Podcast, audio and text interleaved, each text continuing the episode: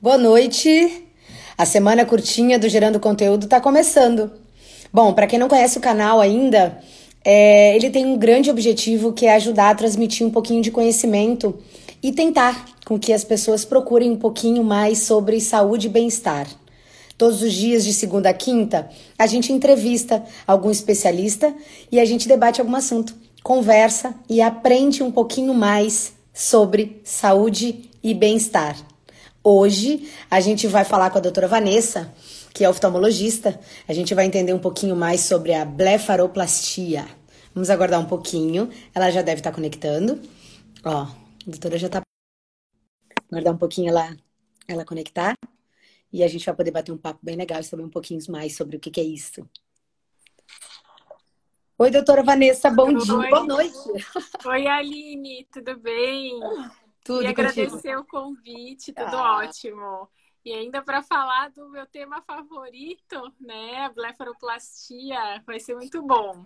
Doutora, já é um nome complicado até de falar, né? Eu confesso que eu dei uma ensaio o dia inteiro, fico o dia inteiro falando blefaroplastia, para tentar não errar Opa. na dicção.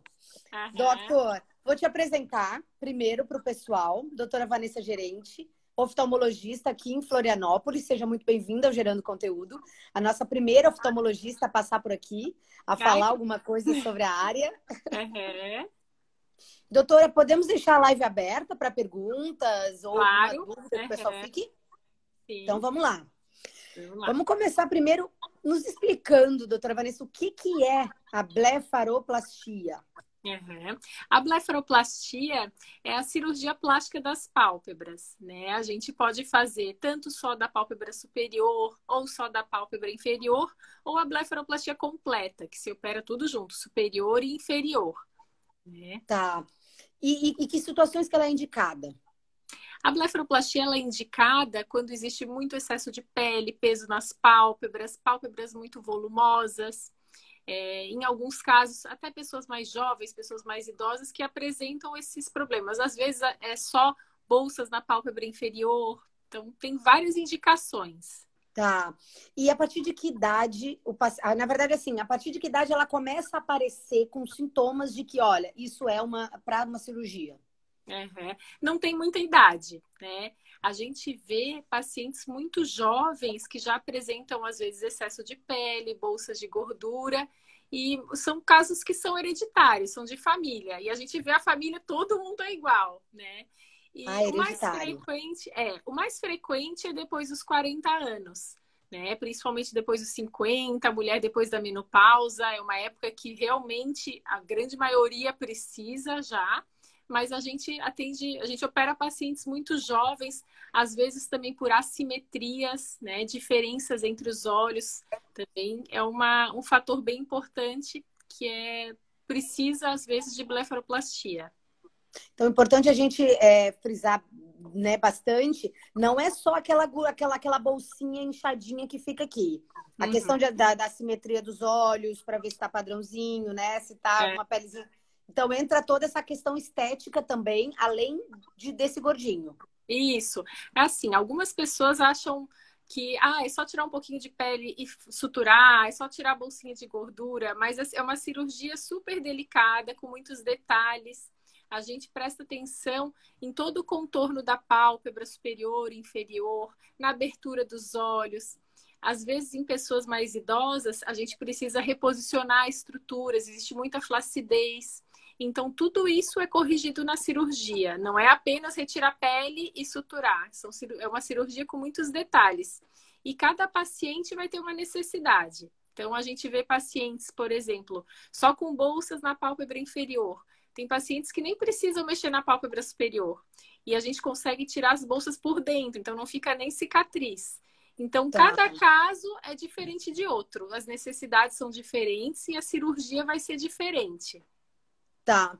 Doutora, e tem, tem algum perigo, né? Eu acho que pode ser uma dúvida de perfurar o olho, de, de, de cegar, alguma coisa do, do, do gênero?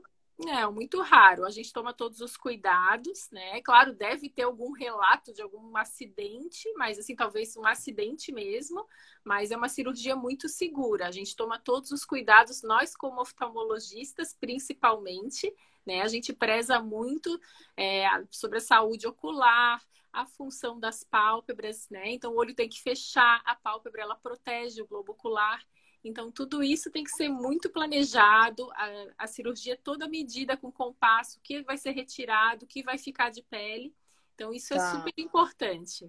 Doutora, até sem polêmicas, é claro, o indicado é que quem faça essa cirurgia seja uma, um oftalmologista. O cirurgião plástico, ele também tem qualificação para fazer? Sim, muitos cirurgiões plásticos têm qualificação, né? Mas assim, é uma cirurgia bem delicada, então é, tem que ser bem escolhido o médico. O médico, perfeito. Uhum. Né? Não vamos gerar polêmicas aqui. e, é, ó, eu já ia questionar sobre anestesia. Aí o Sandro colocou aqui. É, é possível fazer com anestesia local? Assim. É, inclusive, isso eu conversei bastante com o anestesista semana passada, que uma paciente me perguntou é, no Instagram que queria fazer só com anestesia local. Quando a, a cirurgia só de pálpebra superior, até é possível fazer só com anestesia local. Mas a sedação dá tanta segurança, dá tanto conforto, tanto para o paciente quanto para o médico, que eu gosto muito de operar com sedação. É, tá. Já uma blefaroplastia completa, que é uma cirurgia de umas duas horas, às vezes até mais um pouquinho, eu não faria sem sedação, tá? Para o conforto tá. de todos e segurança de todos. Ajuda muito, sabe? Então, paciente... É sedação, mas com e anestesia local com anestesia... sedação. Exatamente, anestesia local com sedação. Essa é o... a melhor opção. Tá. Doutor, a Rosa entrou aqui, eu tenho que parar para fazer esses comentários. Tá. Boa noite, doutora Vanessa, excelente. Fiz e amei. Procedimento nota 10. Que Pronto. bom. Qual que é o tempo de recuperação, doutora Vanessa, da cirurgia? Então, Depende, né? Porque assim, as cirurgias são muito diferentes. Então, se eu pegar um paciente jovem, que eu vou mexer pouco, que eu vou, né, não tem tanta coisa para mudar, para corrigir, é uma recuperação muito rápida. Eu tenho um paciente que eu retiro os pontos e já está super bonitinho com uma semana. Agora, tem cirurgias muito mais extensas, né, que se mexe no canto lateral, na pálpebra inferior, superior, às vezes na altura da pálpebra superior. Então, são cirurgias que a recuperação é muito mais lenta, né? Então, às vezes, a pessoa fica até um mês com um pouco de edema, né? Mas, em geral, as cirurgias de pálpebra, elas têm uma recuperação rápida, porque é uma região muito vascularizada, né? A cicatrização costuma ser rápida. Então, são cirurgias, comparando com cirurgias da face, são cirurgias que recuperam rápido. Tá. Doutora, tem perigo da gente perder os nossos cílios nessa cirurgia não. ou não nascer mais? Não, não, não, não nenhum perigo. Tá. A Ana colocou aqui para nós. Volto novamente um tempo depois? Então, o envelhecimento não para, infelizmente. Então, não é aquele dia da cirurgia que a gente vai falar assim, ó, parem de envelhecer, infelizmente, né? Então, assim, envelhecimento continua, é, pode voltar, não vai voltar como era antes, né? Então, assim, e se vai precisar de outra cirurgia, depende do paciente. Tem paciente que é muito exigente, que não pode ter uma dobrinha de pele na pálpebra que vai querer fazer de novo. Agora, a maioria dos pacientes a gente opera uma vez, depende do quanto esse paciente vai cuidar também, quanto sol, de sol pega, se fuma, quais são os hábitos, até a parte genética, se a pele é mais flácida, menos flácida se faz um botox depois para tentar manter o resultado. Então, então, muitos fatores influenciam na durabilidade da cirurgia. Eu sempre ah, recomendo os pacientes hidratar bastante as pálpebras, principalmente as pálpebras inferiores, né? Usar hidratante todo dia, proteger do sol, isso é super importante. aplicação de toxina no pós-operatório é muito bem indicada, porque a gente consegue manter o supercílio mais alto, diminui a força desse músculo que puxa para baixo a sobrancelha. Então, são procedimentos que aumentam a duração da cirurgia, o, o bom resultado da cirurgia. Tá. Melissa aqui, Melissa gerente, acredito que seja da família. Importante a presença. Uma paciente com 80 anos pode fazer blefaroplastia? Uhum, pode, pode. É, são casos que é, na verdade são estéticos e funcionais. Então, geralmente nessa idade, a gente tem além da parte estética, a gente tem alguns probleminhas para corrigir. Às vezes, uma flacidez excessiva das pálpebras inferiores. Então, aqueles pacientes que se puxa a pálpebra, ela não volta. Puxa, ela fica, hum. né? Então, a gente tem que corrigir. Uhum. Tem que voltar, isso mesmo. Nas pálpebras superiores, são pessoas que às vezes já têm até alteração de campo visual, de tanta pele, às vezes forma uma dobra já, ou às vezes tem pitose, aquele olho pequenininho, cansado. Então, tá. geralmente, no, na pessoa mais idosa, a gente precisa corrigir essas alterações na cirurgia. Doutora, e eu ia te questionar justamente isso. Ela prejudica a visão, força a visão? Pode prejudicar. É, então, quando existe um excesso de pele muito grande, é, pode comprometer o campo visual. Ou, às vezes, se a pálpebra é muito volumosa, muito pesada, são pacientes que às vezes ficam muito incomodados com o peso sobre as pálpebras. Então, estão o tempo inteiro assim, forçando né, a musculatura frontal para liberar o campo visual. Então, eles ficam o tempo todo assim. Daí, quando a gente opera, isso tudo melhora. Tá. E onde é que fica a cicatriz, doutora? Fica, vai ficar marcado? É assim, a cicatriz da blefaroplastia superior, ela fica na dobrinha natural da pálpebra, que a gente chama de sulco palpebral. Então, com os olhos abertos, ela não aparece, né? Na pálpebra inferior, depende da técnica que é realizada. Então, como eu falei, quando se faz por dentro da, da pálpebra para bolsinhas de gordura, a gente não vai ter cicatriz aparente, ela vai ficar por dentro. Quando a gente faz a blefaroplastia inferior para retirar o excesso de pele da pálpebra inferior, ela vai ficar bem pertinho do cílio. Então ela fica bem imperceptível, fica escondida, né? Tá, tá. É, mas tem algum, algum perigo dessa cicatriz interna incomodar, crescer demais ou não, doutora? Não. O próprio corpo reabsorve? Não. A cicatriz interna da blefaroplastia transconjuntival, ela é, ela é muito, ela cicatriza muito rápido, porque é mucosa, é conjuntiva. Então a tá. gente não tem esse problema. E tá. uma queixa muito frequente, uma queixa não, uma pergunta muito frequente dos pacientes é em relação a queloide, cicatriz hipertrófica na pálpebra. Isso é muito, muito raro, tá? Queloide, cicatriz hipertrófica, é muito difícil de a gente ver, porque a pele da pálpebra é uma pele muito fina, muito vascularizada. Então, a cicatrização costuma ser muito boa e as cicatrizes geralmente ficam muito boas, muito imperceptíveis. Tá. Doutora, e quando a gente fala na palavra blefaroplastia, blefaro vem, vem do quê? É pálpebras. Hum. Pálpebras. Blefaro, todos os problemas é, de pálpebras têm esse blefaro, né? De pálpebras. Tá. Então, por tá, isso que é entendi. blefaroplastia, a plástica das pálpebras. Pálpebras. Doutora, isso é muito interessante porque a gente sempre fala, ah, arruma o nariz, ah, daqui a pouco a pessoa não gosta da orelha. Mas se a pessoa não gosta do seu olho, né, do, do, do jeito, da altura, ou acha que ele não é uniforme, não tem uma, uma simetria, uhum. tudo tem jeito, né, doutora Vanessa? A gente consegue corrigir bastante coisa. Claro que ninguém é 100% simétrico, tem, existem limitações, mas em geral a, a, gente consegue melhorar bastante, né? Então, tá. depende do caso, mas em geral, a grande maioria a gente consegue melhorar. Tá.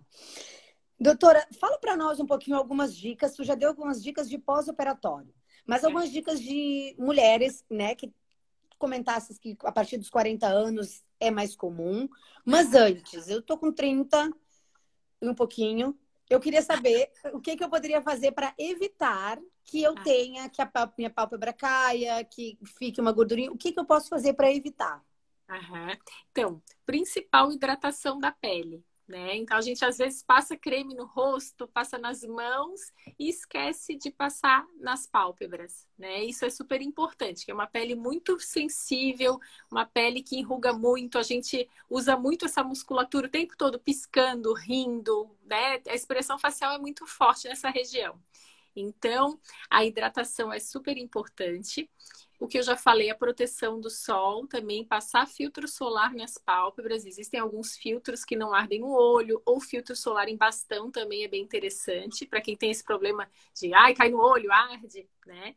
Uh, outra coisa é a toxina botulínica, né? Se a gente começa a aplicar mais cedo, a gente consegue manter a posição das pálpebras, da, dos supercílios mais alta com o tempo, fazer uma aplicação a cada seis meses, duas vezes por ano, e evita essa queda que acontece com o tempo. Então, isso também, aquele botox preventivo na pessoa mais jovem, não precisa fazer ali a cada quatro meses, mas fazer uma, duas vezes por ano é interessante para ter esse resultado.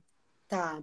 Doutora, a questão do peso, a pessoa engordar, ela tendencia a engordar aqui também, a criar esse gordinho ou não? Não tem nada a ver com esse aumento de peso? Não, essa, as bolsas de gordura não tem a ver com aumento de peso, mas o que a gente nota é as pessoas que engordam, que emagrecem muito rápido, muitos, muitos quilos, a flacidez aumenta. Então, isso é bem tá. perceptível, principalmente depois de cirurgia bariátrica. É muito comum o paciente né, dá aquela emagrecida e piora a flacidez. Então a pálpebra também cai, fica a pele mais flácida. Né? São Entendi. casos que têm bastante indicação de cirurgia. Tá.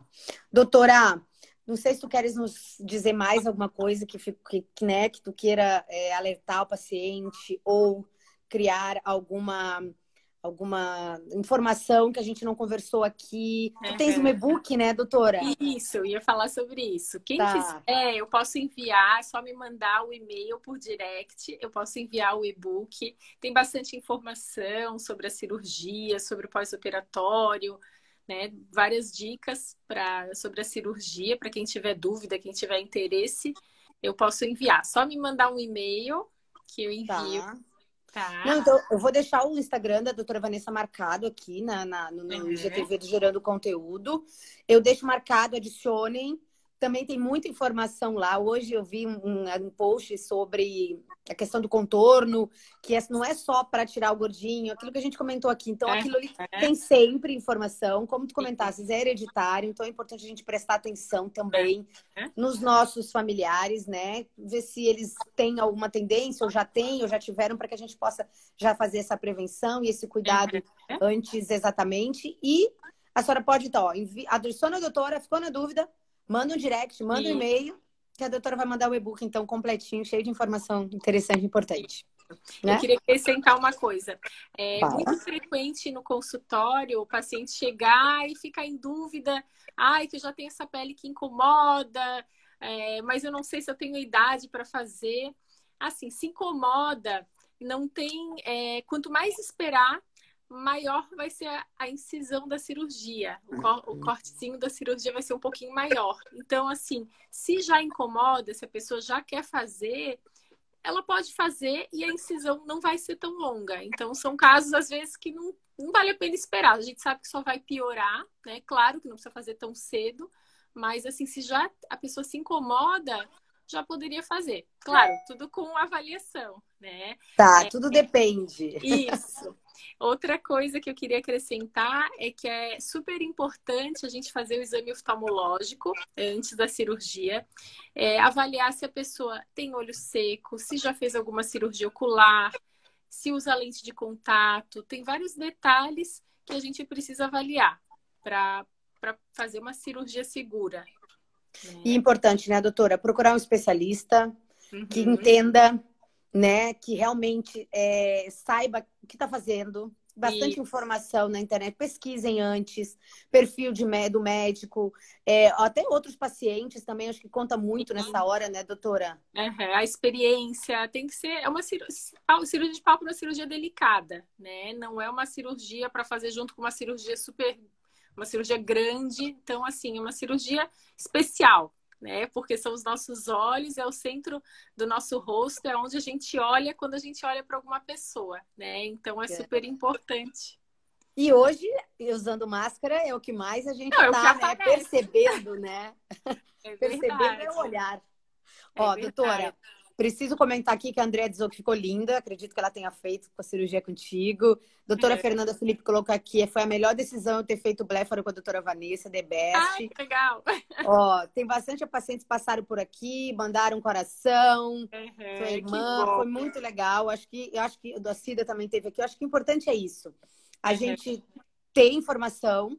A gente tem um problema, a gente está percebendo. Mãos de fada colocaram aqui, ó. Não, Não ficou cicatriz aparente. Coisa gostosa que eu acho que quando as pessoas, os pacientes fazem uma cirurgia, Ah, ainda mais bom. assim dos olhos e se sentem bem, né? Acho que a autoestima também isso Fico deve contar feliz. um horror, né?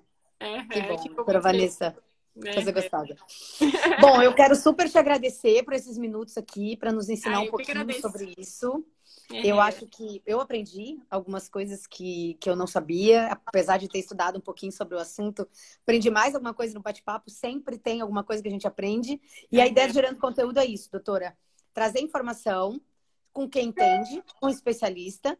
E Uhum. agora a questão é encaminha a live, gente. Mandem para os amigos, mandem para as pessoas que vocês sabem que podem ter este problema, né? Tem solução. É, adicione a doutora Vanessa, peça um e-book dela, que ela vai enviar. Tem muita coisa para a gente aprender por aí. Uhum. Eu te agradeço, Aline. Canal muito bom, muito legal, muita informação boa. Foi muito bom participar. Obrigada, doutora. Só coisas boas. Só agradecer. Boa noite, um super beijo. Um beijo, boa noite. Até mais. Tchau, tchau. Tchau.